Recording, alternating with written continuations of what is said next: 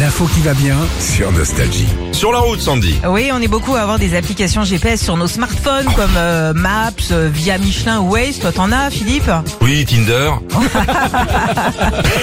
ah bah, hé, ça donne la direction. Bien sûr, évidemment. Il y a eu un bouchon une fois, euh, il me l'a prévu. hein. Bon, ce matin, je voulais vous présenter euh, une nouvelle application. Une petite boîte lyonnaise vient d'avoir l'idée de faire la même chose, mais pour le ski. En gros, c'est le Waze des pistes de ski. Ah bah, ça, me- ah, franchement, nous, Sandy, on est des burnes en ski. Ouais.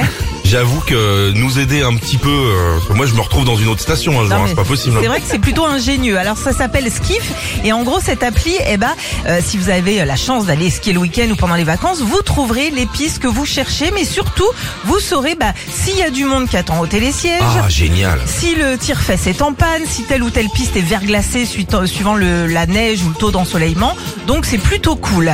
Euh, c'est valable dans quasiment toutes les stations de France. Et puis il y a un truc très important aussi, Philippe, c'est que l'appli, euh, cette appli localise les restaurants et les Mais- bars d'altitude. J'allais te poser Mais la bah, question. Mais attends. Mais je savais.